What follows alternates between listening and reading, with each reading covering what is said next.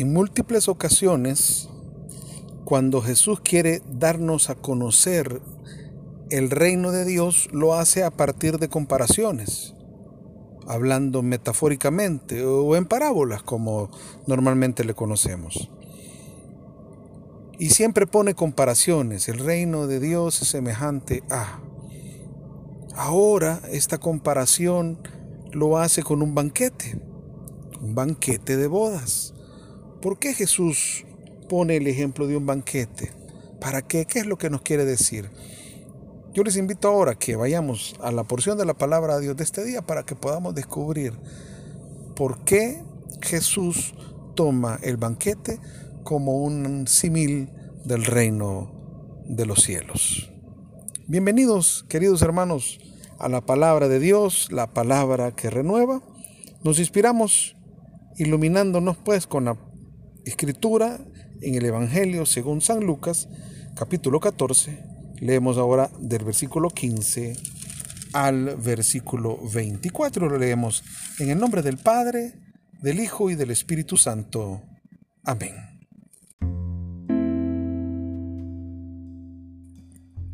Al oír estas palabras, uno de los invitados le dijo, Feliz el que tome parte en el banquete del reino de Dios. Jesús respondió, un hombre dio un gran banquete e invitó a mucha gente.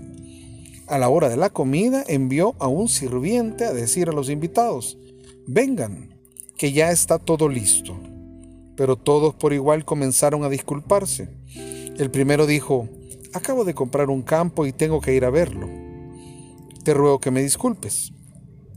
Otro dijo, he comprado cinco yuntas de bueyes y voy a probarlas. Te ruego que me disculpes. Y otro dijo, acabo de casarme y por lo tanto no puedo ir. Al regresar, el sirviente se lo contó a su patrón, que se enojó. Pero dijo al sirviente, sal enseguida a las plazas y calles de la ciudad y trae para acá a los pobres, a los inválidos, a los ciegos y a los cojos. Volvió el sirviente y dijo, Señor, se hizo lo que me mandaste y todavía queda lugar. El patrón entonces dijo al sirviente, vete por los caminos y por los límites de la propiedad y obliga a la gente a entrar hasta que se llene mi casa. En cuanto a esos señores que había invitado, yo les aseguro que ninguno de ellos probará mi banquete. Palabra del Señor, gloria y honor a ti, Señor Jesús.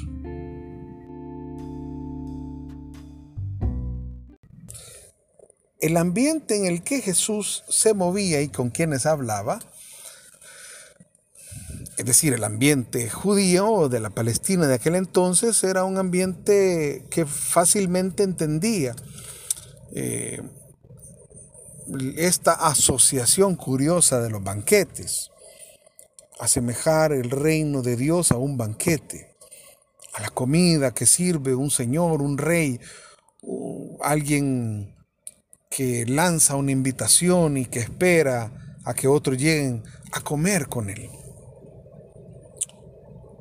Tal vez para nosotros no sea como un, eh, el ambiente muy acertado, porque para nosotros los, los, banquetes, primero, no están siempre a la orden de nosotros y segundo, pues eh, en muy pocas ocasiones podemos estar invitados a un, a un gran banquete. Es decir, no es una cosa que sea abierta, pues aquí no se ofrecen eh, celebraciones o fiestas donde estén todos invitados y puede llegar cualquiera que se le ocurra. Pero en los tiempos de Jesús sí era común. Es más, hace unos días atrás estábamos reflexionando precisamente en el caso de cuando los fariseos ofrecieron un banquete a Jesús. Cada vez que ofrecían un banquete a Jesús, podía entrar digamos que cualquiera. Digamos, la norma no era cerrarle las puertas a nadie, estaban invitados, podían entrar, podían ser parte de ese banquete. No solo los invitados, sino otros más que se autoinvitaban. Por eso es que el lenguaje es bastante aceptable y asimilable. Ahora nosotros necesitamos comprender un poquito más. Pero a ver, ¿qué refleja un banquete? O sea, ¿qué es lo que realmente en un banquete se da? En un banquete tenemos un principal invitado, o digo, un principal que ofrece el banquete y que invita a los demás. Y hay invitados que son los convidados a participar en el banquete. ¿Qué se va a ofrecer en el banquete? Comida. Se supondrá que es comida en abundancia, que es comida que alcance para todos, que nadie se quede sin comer que nadie se quede insatisfecho, que todos queden completamente satisfechos con la comida. Habrá bebida, desde luego, para eh, acompañar a la comida. Muy probablemente en un banquete hay música, es decir, el ambiente del banquete es un ambiente festivo, es un festín, hay alegría, hay baile, hay compañía, hay armonía, se sienta a la mesa, eh, hay diversión, hay eh, lo que se conoce como coinonía, hay comunión entre todos los que participan en un banquete.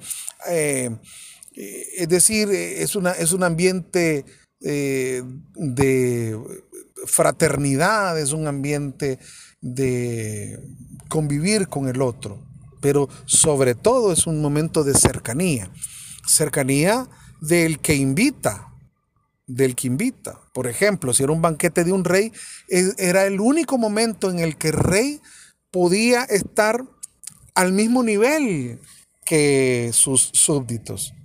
O, al revés, ¿verdad? Los súbditos tener la dicha de estar sentados junto a su rey. Entonces e, e, era un momento de, de extrema comunión. Ahora, si eso lo comparamos como así es como sucede en el reino de Dios, para los judíos eso podía ser algo un tanto difícil de creer, a pesar de que a ellos ese era el lenguaje en el que se les hablaba, pero para ellos era muy difícil creer porque el mismo Dios no era concebido como alguien cercano a ellos. Para ellos Dios era alguien que estaba en su trono muy lejos, muy lejos, prácticamente inalcanzable, entonces, poner una figura de estar cerca de Él, que el que ofrece el banquete es el mismo Dios y Él mismo nos da de comer, era prácticamente algo inconcebible. Pero miren qué interesante cómo nos plantea eh, eh, la palabra de Dios, porque Jesús pone este ejemplo maravilloso.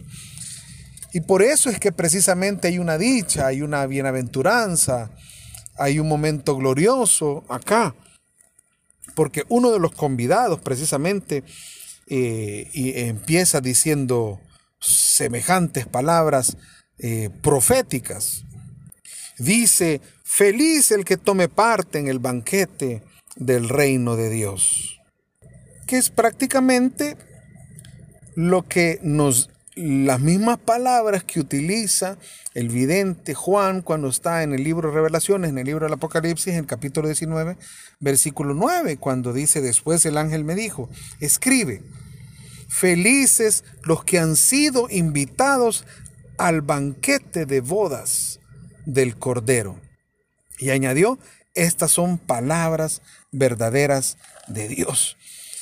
Si hay un sueño que Dios tiene, hermanos, un sueño que Dios tiene es que nosotros lo disfrutemos a Él como cuando asistimos a un banquete, como cuando asistimos a una comida donde departimos con Él, donde estamos con Él.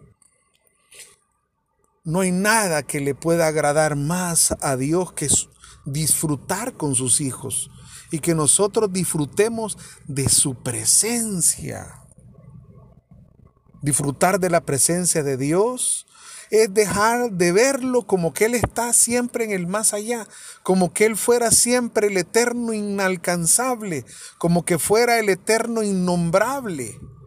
Y no, si una figura clara que Jesús nos dejó es enseñarnos a que él está tan cerca de nosotros, está tan cerca de nosotros, que cuando en el Evangelio San Mateo les enseña el Padre Nuestro, digan, Padre nuestro. Y a pesar de que decimos que estás en el cielo, que santificado sea tu nombre, pero después dice, entra en tu cuarto, cierra la puerta y tu Padre que ve en lo secreto te recompensará. Él ahí, en, la intimidad, porque no hay nada que le agrade más a Dios. Que Él quiere que lo disfrutemos y precisamente por eso es el ejemplo, por eso es el simil de un, de una, de un banquete. Porque ahí compartimos, porque ahí hay coinonía, porque ahí hay comunión, porque ahí hay cercanía, porque yo lo siento que está conmigo y Él está conmigo y me invita. Y ahí pues quiero aprovechar para eh, contar un, testimonio que yo tengo, que, me invita el Señor a quererlo compartir con ustedes. Un día estaba yo en misa, en medio semana tenía la fortuna de ir a misa todos los días, iba a la iglesia eh, eh, Inmaculada Concepción en Santa Tecla. Y recuerdo yo que eh, en lo que estábamos en el momento de esperando a recibir la comunión, en lo que el eh, sacerdote celebrante entregaba a los ministros extraordinarios de la comunión, les entregaba las, los, los, los, copones con las hostias y ellos se dirigían cerca de donde estábamos nosotros. Yo aprovechaba esos momentos para orar y entonces me sentaba y, tenía esos momentos claro de intimidad con el Señor, yo sentía, Señor, pensando, yo te quiero disfrutar, Señor. Hoy es el momento para entrar en comunión contigo. Esta es una comida y tú me invitas a comerte, a comer contigo. O sea, yo, yo, yo en ese momento decía, no hay nada más extraordinario. Y en eso tuve una visión. Tuve una visión que yo me puedo tardar mucho en contarla, pero no puedo por el tiempo que tengo en este audio, pero pero la visión fue que en un momento yo estaba, entré como a una habitación y eh, era una mesa como para gigantes, o más bien yo era el enano y la mesa era para gigantes. Todas las, todas las sillas eran grandes, pero había una silla pequeña que se suponía que era para mí. Yo me sentía avergonzado, yo estaba precisamente así, me sentía muy chiquitito, muy chiquitito.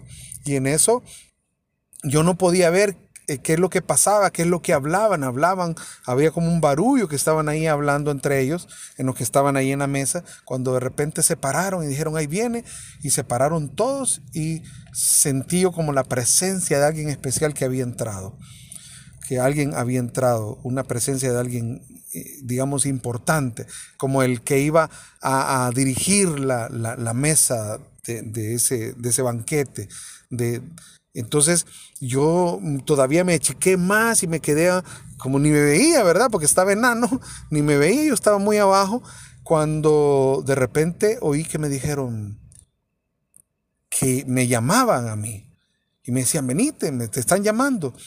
Y entonces yo con una gran pena, ¿no? yo sentí que las piernas me pesaban y me fui acercando poco a poco, poco a poco, hasta que llegué y me y me paré enfrente y no abría los ojos, claro, porque yo estaba sentado en la misa, estaba sentado eh, con los ojos cerrados, yo no abría los ojos, no abría los ojos por, por temor a ver a quién el que me había llamado. Y solo oí que me susurró y me dijo, siéntate aquí, siéntate aquí, aquí tienes tu lugar. Y entonces yo en ese momento sentí que empecé a crecer, empecé a crecer, empecé a crecer y una fuerza llenó todo, todo mi cuerpo, me ericé totalmente. En ese momento me sentí tan amado y en eso abrí los ojos y ya me estaba quedando sin comunión. Salgo corriendo para recibir la comunión porque yo estaba tan embelesado en esa visión que el Señor me había dado. Por eso para mí es tan importante el sentirme llamado e invitado a un banquete. Hoy Jesús precisamente toca ese punto hay un banquete donde el, el, que invita, invita a mucha gente, dice el versículo 16. Pero ya a la hora de la comida envió a un sirviente. Para muchos teólogos, este servidor, este siervo que envía, es el mismo Jesús. Y le dice a los invitados, vengan, que ya está todo listo. Precisamente porque Jesús vino a anunciar el reino de los cielos, el reino de los cielos que ya está aquí, está cerca, está pronto con su propia venida. Estando todo listo, estando pues la comida servida para el banquete, es el momento de ir y atender el llamado. Pero dice que todos se empezaron a disculpar, todos se disculparon. Y empezaron a poner sus respectivas excusas. De acuerdo a los expertos conocedores, esto se refiere principalmente a los judíos que no lo aceptaron, los fariseos, los maestros de la ley, todos aquellos que rechazaron la invitación a participar en el reino, la invitación de Dios. Entonces, cuando este sirviente se lo contó a su patrón, dice, se enojó, pero le dijo, sale enseguida a las plazas y calles de la ciudad ¿Y qué vas a traer? Trae precisamente a los pobres, a los inválidos, a los ciegos, a los cojos, precisamente haciendo un dote de su misericordia que se extiende. ¿No lo quisieron recibir para los que ven a los primeros invitados? Bueno, aquí caben entonces todos los que se sienten excluidos, olvidados, marginados, no tomados en cuenta sí caben, porque mi misericordia y mi amor es tan grande que los recibe y los invita. Y todavía dice, eh, se hizo todo lo que mandaste y todavía queda lugar. Y el patrón entonces dijo al sirviente, vete por los caminos y por los límites de la propiedad.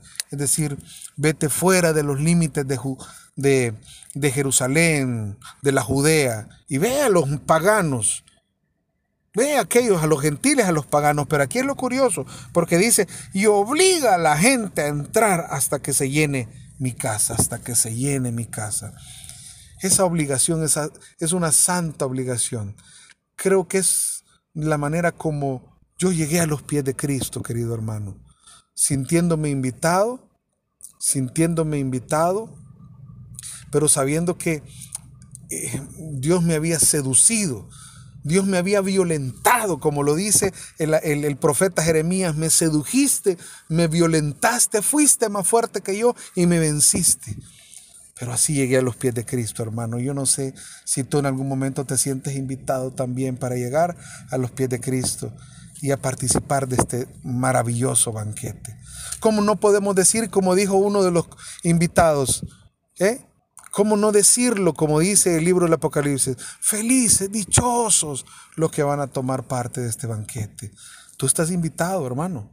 Tú estás invitado. Tú estás invitado.